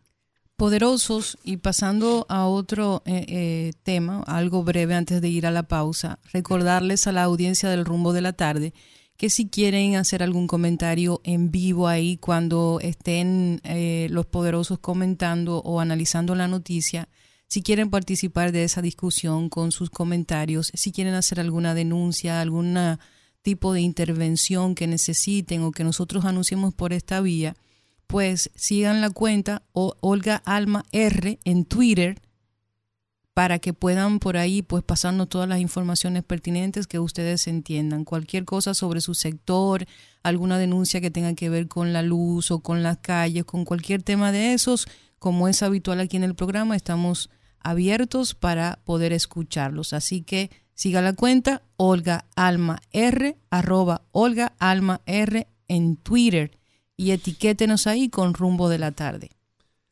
Fenabanca denuncia instalación de bancas de lotería en colmados, salones de belleza y cafeterías. Ah, no, pues. Un día de todo ponen una clínica también. De que le iban a erradicar. Ay, ñeñe. Pregúntenle a los diputados. ¿Eh? A los diputados. ¿Eh? A los diputados. ¿Eh? Está ocupado. ¿Eh? ¿Eh? ¿Eh?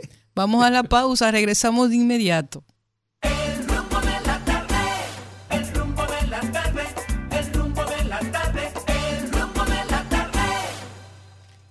Bueno, estamos de regreso. Es tiempo de las llamadas, pero estamos haciendo contacto con el director de la OPRE para conocer la reacción y la opinión de la otra cara de la moneda, ¿no? En esta situación que eh, podría afectar a todo el pueblo que utiliza el transporte público. Entonces, le vamos a pedir la anuencia a nuestra audiencia para que nos concedan unos 10 minutos del tiempo dedicado a las llamadas y de esta manera poder conversar con el director de la OPRE. el ingeniero Rafael Santos Pérez. Así es, lo tenemos en la línea. Bienvenido. Sí, a su Buenas tardes. Eh, cuéntenos qué ha pasado con el transporte del metro hoy. Oímos una declaración suya indicando que el metro estaba funcionando perfectamente bien, pese a la paralización de labores de parte de su personal, principalmente operadores de, de los trenes. Eh, ¿Cuál es la situación? No, estamos operando, gracias a Dios, normalmente. Eh, la mayoría de los que se habían paralizado Muchos de ellos ya habían sido desvinculados por nosotros por, por varios motivos, básicamente eh, por conveniencia en el servicio, porque no llenan las expectativas de confianza que tienen que tener eh, el tipo de, de trabajo que realizan. Realizan en, trabajo con gente en su mayoría y otros que habían cometido falta de, de ausentismo y de algunos de ellos hasta fuera de, la institución tenían algún tiempo. ¿Cuántas personas han desvinculado? Eh? No, fueron 17, eh, de los cuales alrededor de la mitad era que eran eh, operadores. Ok. Y se le, creo que agregaron tres más, tres o cuatro personas más, pero no, no es una cantidad desorbitante de... ¿Cuántos operadores tiene, tiene, tiene el metro?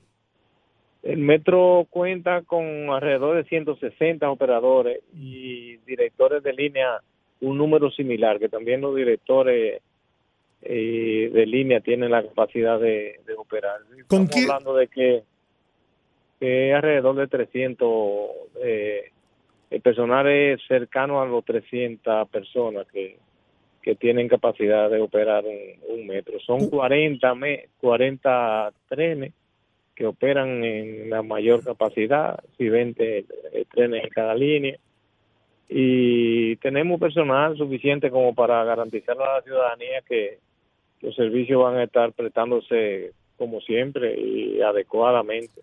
Alegan, los horarios normales. alegan los eh, que reclaman y que se han ido a la huelga que ustedes no han cumplido con un acuerdo que se había No, pactado. Esos son, esos son hipótesis falsas. Es decir, eh, se había ha hecho un, un acuerdo, creo que de siete puntos. y para un salario de entonces, no, 37.500 pesos. Sí, se le subió en enero, en, en febrero se le subió el 20% del, de- del salario. ¿Y cuánto ganan ahora? Y ganan 43 mil. Y, y, se, y unas demandas que tenían en, en el ámbito laboral donde le corrigieron. Y, y no hay una demanda realmente. Uno no ve como que tienen una motivación realmente laboral. ¿Y a qué usted atribuye? tendrán- eso es una no puedo vaticinar la, la acción, pero me da algún nivel de suplicacia que en el día de hoy eh, eh, eh, acciones similares a la, a la de hoy se, se han presentado en dos o en tres elementos de la del gobierno y, y me da suplicacia de que un candidato de la oposición se haya referido precisamente a esa paralización en dos ocasiones en su cuenta particular. Así que eso pudiera hacerme pensar a mí que, que eso tiene una motivación política, porque uno sabe también que sus dirigentes, uno lo conoce y sabe a qué partido pertenece, cosa que uno no, no le importaría porque ellos lo que tienen que eh, laborar y no nos ha importado nunca porque tienen, tienen casi tres años trabajando ahí con nosotros. Uno de los ahí- voceros- De, de- de ahí a, a, a, to- a tomar acciones tremendistas como es querer paralizar un servicio que es de alta seguridad nacional, que afecta a más de 350 mil personas que son los usuarios eh, diarios que nosotros les servimos, gente que van a sus a sus trabajos, gente que van a recibir asistencia de salud, que van a sus escuelas, a sus universidades, gente que están programados para transportarse en ese modo de transporte, porque sacan ese pasajito, esos costos de, de su transporte a lo largo del mes de su, de su salario cuando, cuando cobran. Eh, de ahí a que tuvieran alguna razón, porque todo el mundo quiere mejor, mejor condiciones de vida, yo mismo, usted, cualquiera, y puede luchar incluso con eso, pero eso tiene un límite. Ya tratándose de una actividad de esta naturaleza, que ellos saben dónde trabajan, cuáles son los términos de su contrato, saben que esto es una institución de alta eh, eh, seguridad nacional, que no es una institución normal por la importancia de su de su de, de, de, de que reviste el servicio que prestamos. Eh, son una situación que es diferente. ¿Es cierto que los operadores en huelga han sido sustituidos por personal eh, que no está entrenado para conducir los trenes? No, no, eso es otra mentira. Todo, nadie, eh, esos operadores que están eh, que están utilizando son operadores, muchos de ellos compañeros de ellos que tienen varios años ahí y otros que aprendieron donde ellos aprendieron en la misma formación, en la misma escuela, que ya tienen tres o cuatro meses laborando en, en, en la línea. Eso no fue que hoy están están comenzando a laborar eh, y, y, es, y, y, y están debidamente preparados. Eh, Lo que pasa es que, que ellos, ellos pudieran tener otras motivaciones y entonces lógicamente tienen que tratar de confundir a la población diciendo que son eh, pretensiones que no están definidas y no y no es que quieran decir que, que no la puedan hacer pero debieran debieran utilizar los mecanismos y lo, eh, correspondientes y lógicamente eh, eh, agotar ese ese tema de querer hacer un llamado a, a la paralización de un metro en una ciudad como la de Santo Domingo que, que no soporta a esas 300 mil personas en la calle, no la soporta. Eh, eh, es un tremendismo fuerte. Y ¿qué, ellos saben, ellos saben también a lo que se exponen porque eh, esa ley es incómoda, es una ley la que regula el metro, es una ley eh, incómoda que, que, que es, es peligroso porque también penaliza la tentativa de esos actos que se pudieran considerar, eh, pudieran considerarse como actos de terrorismo, porque eh, son situaciones difíciles que Pero a el derecho, ingeniero, ingeniero, el derecho a la protesta es un derecho consagrado. Cualquier empleado tiene el derecho a hacer una protesta. Y uno de los Sí, pero voceros, tiene tiene tiene tiene un método eso. sí, tiene un método, Primero, pero tiene tiene- derecho a la protesta. tiene tiene su método tiene su método porque yo, no- yo no soy abogado yo no sé lo que la ley realmente eh, a dónde llega. Yo estoy diciendo yo lo que soy ingeniero estoy diciendo que eso tiene su delicadeza porque eso no es no es- es- eso no es un servicio público cualquiera. Ingeniero, público uno de los voceros, una ley definida ingeniero, uno de los voceros nos dijo en una entrevista que nos concedió Apellido Peña. Peña, que usted había mentido a los medios de comunicación en relación al sueldo 14 que nunca se había entregado y que también acaban- había mandado alguaciles para desvincular lo- durante la lo- protesta a las personas que estaban participando. lo acaban de, de cobrar hace pre- prácticamente creo que en, en abril o en mayo fue que se pagó ese 14 que que la institución por primera vez en los 19 años que tiene por asunto de, un buen desempeño eh, eh, pudo obtener ese, sueldo 14 eh, ellos abrigan abrigan mucho las acciones en, en, en hipótesis eh, que no obedecen realmente a la verdad. Y lógicamente ellos sabrán por qué lo están haciendo, porque estarán obedeciendo algunas acciones que están muy, muy, muy, muy lejos de, de ser y de procurar conquistas laborales. porque- ¿Cuántas personas desvincularon hoy? No, esos, esos De los que están en paro. personas se- tres personas se desvincularon ayer. Ellos no quisieron, ellos no quisieron recibir ayer la desvinculación y hoy se les mandó eh, eh, por algo así. ¿Y esas personas reciben sus prestaciones?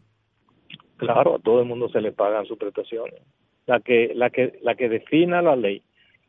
Si la, la allá, gracias a Dios, no le deben prestaciones a nadie. Todo el que se haya desvinculado se le ha pagado su prestación. Mire, yo no sé, yo no sé lo que dice la ley, pero yo sí tengo una posición muy clara de que el transporte público es parte de la seguridad nacional. Y es una barbaridad paralizar el transporte público para afectar al pueblo dominicano, principalmente a los, me- a los que menos tienen, que lo Y si un- utilizan y- para que son los trasladarse. que lo utilizan, exactamente. Y Entonces, además, y sin una visión definida, claro, porque si ellos tuvieran en un proceso de negociación de una cosa que, que, que ya han agotado un proceso, pero de la, de la noche a la primera, de noche a- de la noche en la mañana decir en un momento que van a parar el metro porque ellos tienen control de eso y ellos son los que saben, no, pero si no es.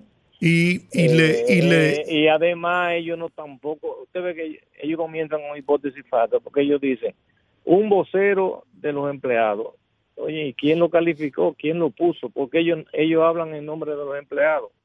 Porque para hablar en nombre de los empleados hay que hacer una asociación de empleados y para eso hay que seleccionar los directivos y tiene y tiene su, su manera de hacerse que, que en la OPRE no se ha hecho. Entonces, nadie lo ha seleccionado a ellos para decir, nosotros estamos hablando en nombre de los empleados. Así como le digo, ingeniero, así como le digo que no estoy de acuerdo con la paralización del transporte, también reconozco el derecho que tienen los obreros, empleados, a reclamar mejores condiciones. Eso es incuestionable. Oye, Pero hay otros métodos. nosotros estamos, claro, nosotros estamos muy, hemos sido hasta el momento, hasta, hasta ese punto, hemos sido aliados de ellos. Incluso ellos pertenecen a, una, a, un, a un grupo ocupacional que las leyes le establecen una baja eh, rentabilidad en la o, producción en las liquidaciones. Y nosotros hemos hecho tres comunicaciones más buscándole buscando la posibilidad de que se le haga una excepción a los a los operadores porque algunos de ellos renuncian, algunos de ellos se portan mal y hay que cancelarlo, eh, abandonan, no vienen, entonces eh, eh, las liquidaciones les resultan un, un, poco reducidas a mi modo de ver. Y creo que se puede interpretar que eso puede ser una una gente que haya durado un tiempo dedicándolo a un trabajo que diría que se tengan que ir por X o por Y, por cualquier razón, pues no se le ponga sustancialmente un dinero que le permita mantenerse hasta que consigan otro trabajo. Y todo eso ahora, pero cuando ya llega ahí, es como cuando está en su casa hablando y dice, bueno, pero espérate, ya cuando tú llegas a un punto, eh, las cosas no son, las cosas hay que entonces hay que hay que ponerle un freno, porque eh, eh, esto no es un juego. la, seguridad de, transporte, porque lo que transportamos es personas, es gente que tienen, y no son dos gente, son 300 mil personas, hay 350 mil personas por diario que se le da ese servicio. Que la, la ciudad con esa gente encima en la calle tratando de transportarse, no, se vuelve un caos. Y ellos saben la importancia de eso y entonces quieren chantajear con ese tipo de cosas cuando a lo mejor tienen otra motivación, porque lo malo es que, que, ellos están haciendo eso precisamente en un, en un punto, en un momento. Qué coincidencia que hoy, por ejemplo, haya hayan hecho lo mismo en, en el 911, que hayan hecho lo mismo en una obra importante que tiene el, el gobierno en, en el sur. Eh, y entonces nos dice, pero porque, porque no hay razón. O sea pues, que usted dice, ingeniero, que no se ha desconocido ninguno de los acuerdos que se establecieron en la primera vez que se firmó el documento, en donde la institución se comprometía a resolver las reivindicaciones que se solicitaban. Ningún acuerdo. Que, se, se cumplieron los acuerdos. Estamos, estamos, estamos desconociendo uno que fue en el momento que se hizo eso, de que no hubieran desvinculaciones, pero eso es hasta este punto. Ya cuando cruzan esta raya ya es otra cosa. Ya eh, se está violando eh, eh, los términos y los parámetros de, decencia y de, y de posibilidad que tiene uno como institución de decir, bueno, pero espérate, hasta ahí yo no puedo llegar, pues ya de ahí para adelante no puedo. Y con la única cosa que tú puedes frenar eso es decir, bueno, pero si, tú, si tengo un contrario aquí, y una gente que no le duele esto, ni le duele el pueblo, por una razón o por otra, o por su propia particularidad, eh, alegremente mandan a disponer un paro de un metro en una ciudad, eso no es nuevo. Eso finalmente, finalmente, ingeniero, ¿se garantiza el, la operación del metro? Sí, sí, hoy, hoy, hoy hemos dado, eh, hoy fue el día más difícil y lo garantizamos porque no, no agarró de improviso porque eso lo anunciaron lo anunciaron el domingo en la tarde eh, que iban a hacer ese esa paralización. Eh, eh, nosotros dimos el servicio muy normal y, y, muy bien. Nosotros tenemos garantía de que y le decimos a la población que acudan en el horario normal de 6 de la mañana a 10.30 de la noche estará su metro ahí sirviéndole como hemos venido sirviéndole con seguridad, con entusiasmo, con amor, con disposición. Y, lamentamos muchísimo estos eventos, pero es una responsabilidad que nos ha tocado a nosotros de, como director preservar esa, esa, ese modo de transporte y esa tranquilidad que le pudiera transferirse eh, o, evitar esa intranquilidad que se le pudiera transferir a, la ciudad de Santo Domingo, al Gran Santo Domingo. Muy bien. El hecho de que este, este sistema pueda paralizarse. Muy bien. También le doy las gracias por la oportunidad de, nosotros podernos comunicar a través de, de este medio, podernos comunicar al, al pueblo y estamos a la disposición de seguir sirviendo. Muchas gracias, ingeniero Rafael Santos Pérez, director de la OPRED por esta conversación y aclaración ante el país. Gracias a ustedes. Gracias. Bueno, vamos a abrir los teléfonos 809-682-9850. Repito, 809-682-9850. Las internacionales sin cargos en el 1833-380-0062. Buenas, rumbo de la tarde. Buenas tardes, saludos a los tres. Saludos, ¿Qué dice? Yo le puse la voz. Sí, señor. Yo le puse la voz. Mira, eh, precisamente yo estoy tratando de comunicarme desde las seis y media, pero otra vez ustedes era necesario que nos quitaran estos 20 minutos hoy. Mira, el gobierno, la debilidad del presidente Luis Abinader está en la filtración e infiltración de los empleados públicos. Si no despierta, si sigue de noble, nos vamos a se va a joder el país. Tiene que reaccionar. El, el Estado no puede estar en manos de conspiradores impenitentes que buscan cualquier medio para erosionar la popularidad del gobierno y borrar, porque lo están borrando, las grandes obras del presidente Luis Abinader. El transporte público, y más en este caso que es oficial, público oficial, es seguridad nacional, pero el transporte público en sentido general, o esos sindicatos, esas asociaciones, de, coño, ya está bueno, ya el gobierno debe asumir el control absoluto del transporte en República Dominicana, transporte de carga y transporte de personas.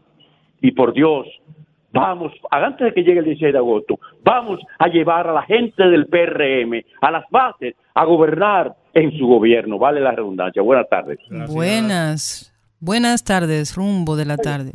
Buenas tardes, bienvenido Fonder de este lado. Bienvenido. Hola. Fonder, sí. Señores, da pena oír ese señor director de los PRE. Personas que le han violado derechos fundamentales y que están exigiendo un derecho. Bueno, que el método haya que analizarlo porque no es el más correcto. Él lo acusa de terrorista. Yo quisiera ver a ese señor en la oposición. Él parece un angelito ahora, pero yo me imagino que la oposición es un diablo. Muchas gracias. Gracias a usted por la sintonía. Buenas, rumbo de la tarde. Buenas. Adelante. Georgie y Rudy, Hola. ¿cómo están ustedes, Cristo Rey? Aquí por cabeza dura, dale para Mira qué es lo que pasa. Es igual que los del presidente. Tenemos un presidente buenísimo que escucha y entiende y cuando la cosa no están bien la rectifica. ¿Qué pasa? ¿Ustedes han ido a escuchar alguna huelga en el metro? O una paralización en el metro, a pesar de que en este gobierno le aumentaron a todito ellos. Está bien, ellos tienen derecho a protestar, pero ellos están atentando con la integración también de los pasajeros, porque pararle el metro, porque ellos son los que saben manejarlo, ajá, y por qué como, lo, como, lo, como lo- los profesores, párenlo los domingos, después de la, de, de- la hora de cumplimiento, póngalo todito, no, además ellos abandonaron el trabajo, porque si tú lo paras por una hora media hora, 15, como lo- la gente que maneja los, los aviones, por 15 minutos, 10 minutos, pero ellos quieren pararlo indefinido. Ajá, eso es atentar con, con el gobierno.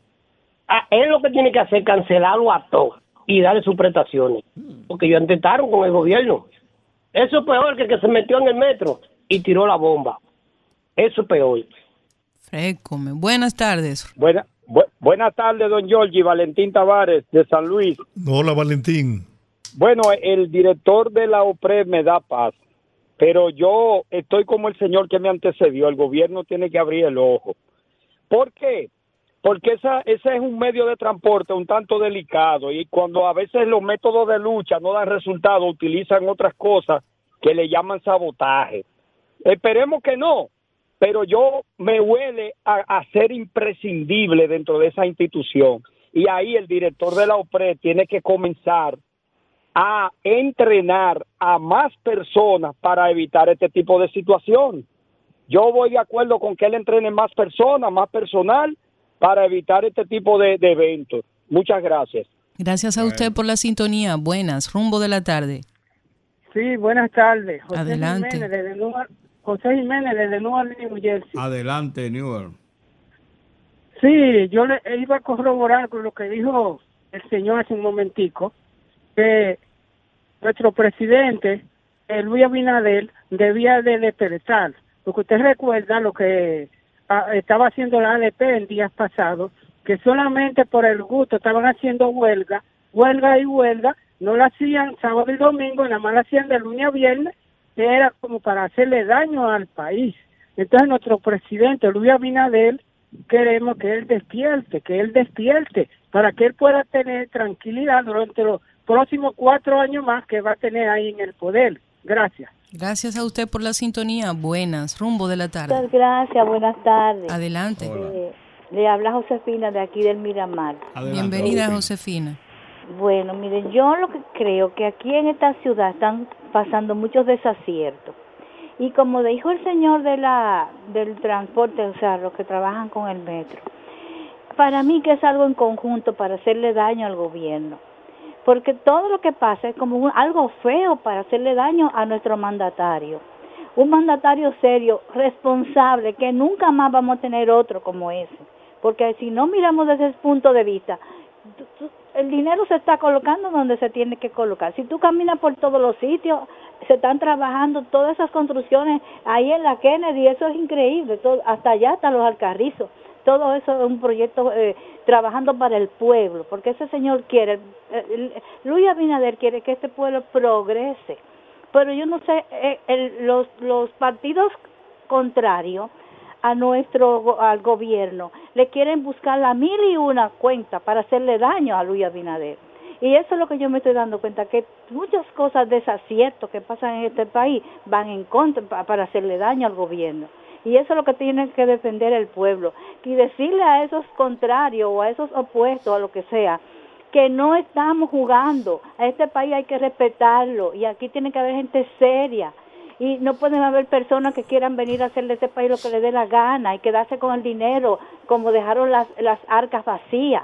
Porque eh, ciertas personas salieron y dejaron a todo el mundo millonario ¿eh? en este país, muy, muy bien, viviendo muy cómodo y un, un pueblo pisado abajo. Eso se acabó. Muy bien. Señores, qué pena. Todas las líneas llenas, pero el tiempo terminó. Mañana estaremos aquí. Esperamos disponer de la media hora que siempre utilizamos para ustedes, pero razones muy especiales hoy, pues nos obligaron a, a darle la oportunidad al director de la OPRE Derecho a réplica. para que hiciera su aclaración. Dios le bendiga mucho, grandemente. Hasta mañana. Hasta mañana. Rumba 98.5, una emisora RCC Media.